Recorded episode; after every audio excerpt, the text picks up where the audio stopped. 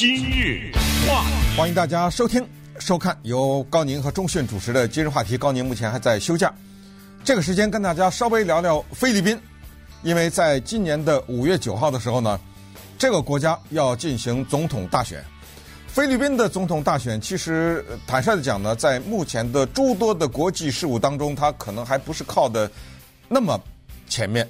但是为什么要讲呢？是因为这一次有一个总统候选人引起了我的注意，因为这个人呢，他勾起了我年轻时候的一些回忆，以及对这个国家的一些想法。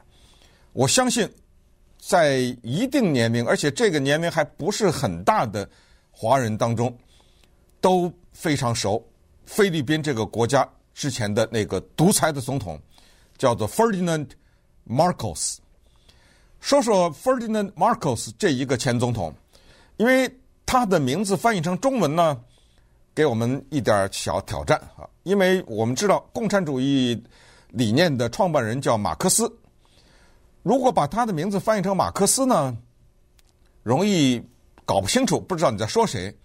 所以我看到的当时呢，就把它给翻译成马克思，是科学的科，而那个马克思呢，是克服的克。但是呢，我知道海外也有把人翻译成马可士，这个有点好像当年传教士的翻译成中文的一些人的名字那种感觉哈。姓马，然后呢是可以的可，仕呢是一个哎官宦仕途啊等那个是一个单人边一个士兵的士，翻译成马可士，以士和 Karl Marx 那个马克思区别。所以我今天在节目当中，我为了回避这些诸多的翻译哈，咱们就说 Marcos，这个比较简单一点。我相信大家也知道我说的他是谁。为什么要提他呢？因为现在在菲律宾民意调查当中排名最靠前的那个人，也叫 Ferdinand Marcos，只不过在他的名字后面加了一个 Junior。就是二世或者叫做小马克思，他就是那个军人独裁总统的儿子。这个人在五月九号很可能一举拿下菲律宾总统的宝座。哎，这个事儿可就值得说一说了。为什么一个在人类历史上之前有一个记录叫做金氏记录？也有一个翻译叫做吉尼斯记录。如果大家注意听今日话题的话，就会发现我比较在意这种翻译的名字，因为我发现海峡两岸也好，或者再加上香港也好，我们中文呢要为这个东西而挣扎。那中国大陆管这个东西叫吉尼斯世界纪录。如果没有理解错的话，应该台湾是叫金氏，香港是不是也是叫金氏纪录？在这个记录上面，Marcos 就是。当年的那个总统的夫妻，上面是有一个世界纪录的，这个记录到目前为止尚未被人家打破，是叫人类历史上政府抢劫民意、抢劫民脂民膏的排在第一，没有哪一个国家的政府的首脑从老百姓手里面抢过这么多的钱的这样一个总统。当年我们记得当时。一九八六年的时候，那个时候叫做 People Power Revolution，叫做人民力量革命。这个就等于后来我们听说的欧洲的那些东欧的那些颜色革命啊，包括阿拉伯之春呐、什么之类。当时菲律宾人民是忍无可忍，把这一对夫妻从菲律宾赶走，赶到了美国的夏威夷。当持着枪的人民冲进总统府的时候，有一扇门，他们可能想不到那扇门背后是什么。当这扇门打开的时候，突然之间鸦雀无声。你知道，人民往里冲的时候，那种喊声啊，那种各种各样的枪声啊，没有了。这要是拍在电影上面，这个是会非常刺激的一幕。就是那里面整整齐齐排放的那些架子，那些架子。是前后通着的，不像是书架，比书架要更宽一点，也就是你想象为一个两面都可以放书的那个书架，在一个很大的像博物馆一样的那样的一个房间里面，你从这边看可以看，然后绕过去到那边看也可以看，架子和架子之间有足够的距离可以让人行走，但是那架子上放的不是书，全是鞋，大概是两千。八百双鞋左右吧，这样子吓住了这个场面。那些鞋可不是我们普通的那种，到了人家脱了以后扔在外面那种感觉啊。那些鞋可不是菲律宾制造的鞋啊，那都是叫得上名字的意大利的、法国的、美国的、欧洲的那些国家的昂贵的。可能是一个菲律宾的普通的人一辈子都买不起的那种鞋的集合，那是他没带走的鞋。你想想，他那个箱子里再带走的，据说是总统夫人拥有差不多五千双鞋左右。这个总统的夫人的名字，他这个翻译啊也有点麻烦哈。中国大陆呢，把它翻译成伊美尔达。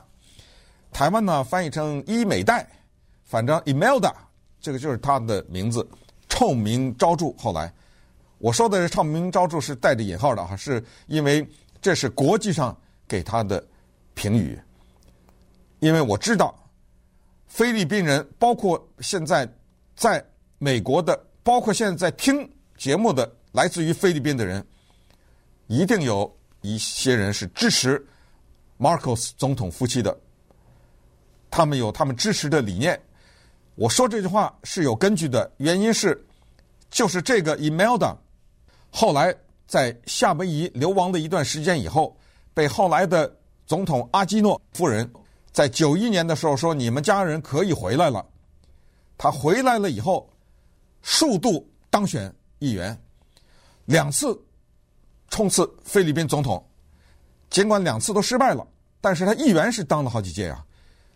现在他还活着呢，九十二三岁了吧？所以他是一定有一些民意的，一定是有基础的。但是老百姓，菲律宾的人民忘记了吗？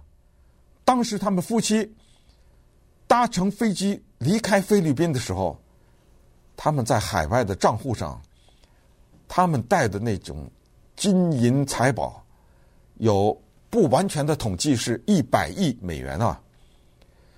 一百亿美元，菲律宾是一个很富有的国家吗？菲律宾是像阿拉伯啊什么这样的国家，它有各种各样的钻石的储藏、石油的储藏、丰富的稀有的金属等等。这个国家的 GDP 是让他们国家的人民个个都开着豪华的轿车，住着舒适的房子吗？在一九八十年代的菲律宾。和二零二二年的菲律宾是什么一个情况？这个国家出产一个产品叫菲佣，大量的是在香港这个地方。菲佣是什么概念？是一种有工资的奴隶，这个是带着引号的啊，因为香港不是奴隶制。我认识大量的人。在香港的时候有菲佣，但是如果你知道菲佣情况的话，我相信台湾也有，你就会知道，首先呢，他们是女性，多数的这些菲佣是妈妈，就是他们在菲律宾有孩子，有老公，他们在香港伺候别人，每个礼拜休息一天，休息的时候他们在香港的某一个菲佣集散中心。在那儿见面，家长里短，学习圣经。很多的菲佣，包括我去过的香港的人的家里面的菲佣，他没有任何的所谓财产可言，就是床头放着一本圣经。家里有的是三个孩子、四个孩子，这意味着什么？这意味着就是那三个、那四个孩子，一年可能只能见他妈妈一两个礼拜。反正就是定期的这种假日，是处在没有妈妈的状态之下长大的，他们的爸爸是处在没有妻子的情况之下种地也好，或者是谋生也好。当然，你可以说这是他自愿的呀，没有强迫。你别忘了，他在我们香港，他赚的钱呢，他赚的钱都寄回家了呀。菲律宾的菲佣往他们国家寄的那个钱，绝对是支撑这个国家经济的一个相当重要的一个组成部分。所说的这一切，我们都不想讨论。我只是说，这是人类的悲剧。不管你同意不同意，就是菲佣这个现象。我不是说你用了菲佣你就怎么怎么样，不是，因为它是一种必然，它是一种。我只是想强调的就是，他这个国家的总统不应该有一百亿美元，他不应该在家里家里面有五千双鞋。这个就是为什么当时人民起来把他推翻。可是现在。他的儿子很可能在五月九号当总统，原因是他的支持率最新的民调高达六成，这个是在过去的三十年里面，一个人选菲律宾的总统，在民意调查的时候过半数啊，就是他很可能以这么高的支持率再次进入到总统府里面去。我们记得那些黑白照片，我们记得当 Imelda Marcos。在和毛泽东见面的时候，毛泽东拿着他的手在他的手背上亲吻了一下。这个镜头当时震撼了全中国，因为我们没有见过那个时代的领导人去亲吻一个外国来的总统夫人的手。这个动作在我们当时理解不是一个共产主义者的。动作，这个动作是一个在电影上能看到的欧洲的宫廷里面的那个时代的那个动作。我们看到过打扮的漂漂亮亮的 Imelda 出现在各种各样的舞台上，我们看到她的老公板着的脸的那个样子。那么接下来我们再再聊聊为什么他们的儿子有可能当总统。今日话。菲律宾人民忘记了吗？一九八三年八月二十一号，号称是菲律宾民主之父的 Aquino，在美国流亡了三年以后，乘飞机回到他的祖国菲律宾。当时的总统 Marcos 答应他说，绝对不会干预他在菲律宾的行动。当飞机在马尼拉国际机场降落以后，当阿基诺从飞机的舷梯上向下走的时候，他的脚还没有踩在地上，一颗子弹终结了他的生命。这是菲律宾近代史上著名的谋杀案。我们菲律宾人难道忘掉了在 Marcos 夫妻从一九六五年到一九八六年长达二十多年的统治期间实行的军管？其中有一九七二年到八一年是完全处在军事管制之下，大量的政治谋杀，数万人就莫名其妙的因为说了几句反对政府的话就消失了，到最后尸骨无存。人们忘掉了在当时的 Marcos 夫妻统治之下，他们在海外置的各种各样的昂贵的房产。海外银行里面的账户，他们收集的世界名画，我不想再提那些鞋了。那些鞋，你不要以为它是很小的东西，它每一双都是不知道按千按万美元计算的价值的这样的一些鞋。人们忘记了在他们夫妻统治期间，菲律宾欠下的国债吗？这个国家负债累累。是的，人们开始忘记。历史就是这么一个东西，就是它带有着，或者是伴随着强烈的忘性。正是因为这样，所以它才会重复。现在的总统是 Rodrigo Duterte，普遍的翻译是杜特蒂，他做到了第六年。现在，在他执政期间，大量的用非常直接、简单的。粗暴的手段杀了一些人，这个大家也都看到报道，都是一些毒贩呐、或者是跟毒品相关的一些人。大家说，那这个 Duterte 是和当年的 Marcos 是什么关系啊？他们是是一个战略的结盟的关系，也就是现任的总统 Duterte 是坚决支持当年的马可斯啊，或者马可仕支持他的这么一个总统，所以他们是在一条线上的。菲律宾这个国家有很有意思的现象，就是他那个总统和副总统啊。是分着选的，这什么意思呢？就是一个人出来说我要选总统，那么按照我们在美国的理解，就是那个副总统呢是跟着这个总统的，也就是说，这个总统要是当不上的话，那个副总统就跟着一起回家。如果总统选上的话，那么副总统也就跟着上去了。可是菲律宾呢，有意思了，咱们假设。两个人选，一个选总统，一个选副总统。这个副总统呢，不由这个总统挑，说他是我的搭档。也就是在菲律宾可能会出现这样一个有意思的情况，就是总统没当上，那副总统选上了，这你就明白了哈。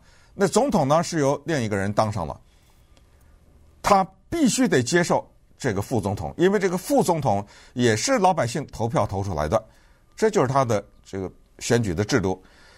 所以呢，这个 Duterte 啊，他的女儿叫做 Sarah Duterte，他在选前宣布说：“我选什么呢？我选副总统。”那么这一下呢，就等于是把正总统他的竞选这个位置给让出来了。这个让啊，是这么一个理解，就是如果 Duterte 的女儿选正总统的话，那么就。可能让一些想选正总统的人呢，就感觉到他们可能比不过他在力量上面，那可能这些人就会去选择选议员或者选副总统，可能对他们的机会啊会有一些影响的。而这个 Sarah 的这个决定呢，实际上是不是有一些幕后的运作呀？是分析，因为就等于把位置腾出来给这个小的 Marcos。今年六十四岁的 Marcos 可能是看到他的民意种种的分析，这个就给了 Marcos 一个绝好的机会，让他上去。那么还有谁要选总统呢？就是现在的菲律宾的副总统 Leni Robredo。Leni Robredo，呃，Leni 呢，Robredo 呢，曾经击败过小 Marcos 的妈妈，所以。他呢是一个现在啊还挺有冲击力的这么一个人，但是他的民意低于小 Marcos，这个就是菲律宾现在的候选人的现状。当然还有其他的反对党啊什么之类的，他这个里面也有议会啊什么的。可是呢，我们现在就来小小的看一下，为什么过去的这一位啊头上戴着暴君的帽子的这个人的儿子会有这么大的希望？当选菲律宾的总统，他们这个家族啊，自从一九九一年被允许回国之后，那顺便说一下，当时，当时八三年阿基诺在机场被一枪打死了以后呢，就造就了后来的菲律宾人，或者说酝酿了后来的菲律宾人民的革命，实在是再也不能忍受了。结果是什么？那就是被打死的。阿基诺的夫人叫做克拉松，叫做 Corazon 或者 Corazon Aquino，当选了菲律宾总统，成为著名的阿基诺夫人。这就是一种民意的反应。如果阿基诺夫人的先生没有被枪打死，他可能至少我也不知道他这一辈子会不会动了这个念头，但是他能当选。你不觉得那个子弹也帮了他的忙吗？就是菲律宾的人民用手中的选票发出自己愤怒的吼声。你把他先生打死，那么我们就选他的太太做总统。而做了总统之后，他是等于开恩，让 Marcos 这个家族的人回来。我们知道，任何的一个国家也好，甚至小到一个村庄，他们需要一个英雄人物。他们需要一个代表他们的人物。像 Marcos 这个家族，他们来的那个地区，菲律宾我不知道是叫州啊，还是叫郡呢、啊，还是叫什么啊？在那个他们的家乡呢，那他是有英雄的地位的。这等于是我们这家乡出来，我们这个菲律宾这么一个伟大的人物啊，做总统做了这么长时间，而且啊，在国际舞台上给我们获得了多少知名度什么之类的，所以。Marcos 家族当他们从九一年回到了家乡之后呢，第二天就开始了一个漫长的旅途。但是这个旅途呢，现在看来，他们的努力是获得了很大的成功。这个家族截止到我们现在说话为止，已经出了州长或者叫做郡长，出了参议员，包括。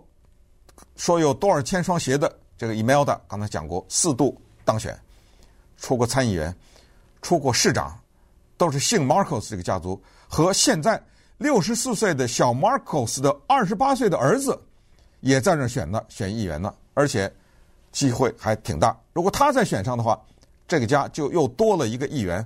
但是如果小 Marcos 选上的话，那这个家就是跟我们美国的总统历史上的一些父子总统一样。Adams 啊，，Bush 啊等等，这一样了，就是他儿子又继续当总统。这个就是他们不懈的努力。他们努力什么呢？三个东西帮助了他们。第一，改写历史，就是不遗余力的漂白他的父亲，这个家族的父亲当年在菲律宾统治的时候所做的事情，他们亮出牌来了。老 Marcos 做总统的时候，没有大幅度的加强基础建设吗？没有给国民带来经济上的福利吗？是的，可能是有一些，比如说打压异己啊，这些做法可能是偏激了一点，但那不是也是当时形势之必须吗？他没有镇压了菲律宾的共产党吗？他没有镇压了菲律宾的一些。反国的这或者是一些所谓的叛国的，或者是一些试图推翻政府的一些邪恶的势力吗？那就端看你怎么解释了。什么是正确，或者是什么是正义，什么是邪恶？这个人啊，没有让菲律宾这个国家在国际舞台上获得了相当大的知名度啊，等等的。他拥有五千双鞋，我愿意怎么着了？我作为菲律宾的人，我支我支持，我觉得骄傲。他能够作为这样的一个，算是我们国家的一个公关大使。她这么一个漂亮的女性，Emelda 唱歌，然后是叫做当时选美啊，是好像马尼拉小姐第一名吧，对不对？怎么着了呢？我为他们感到骄傲啊！这是第一啊，就是改写历史，或者企图去修正历史，而这个努力。他们是在国际网络上，他们固有这种军团啊，在国际网络上每个网站有对这个地方有历史记载的时候，他们就拼命的啊往上面去发各种各样的修改的文字啊什么之类的，然后就出书啊，在民间传播啊等等，这是第一个努力。第二就是他们知道人们有相当大的忘性，那就是现在菲律宾的选民在。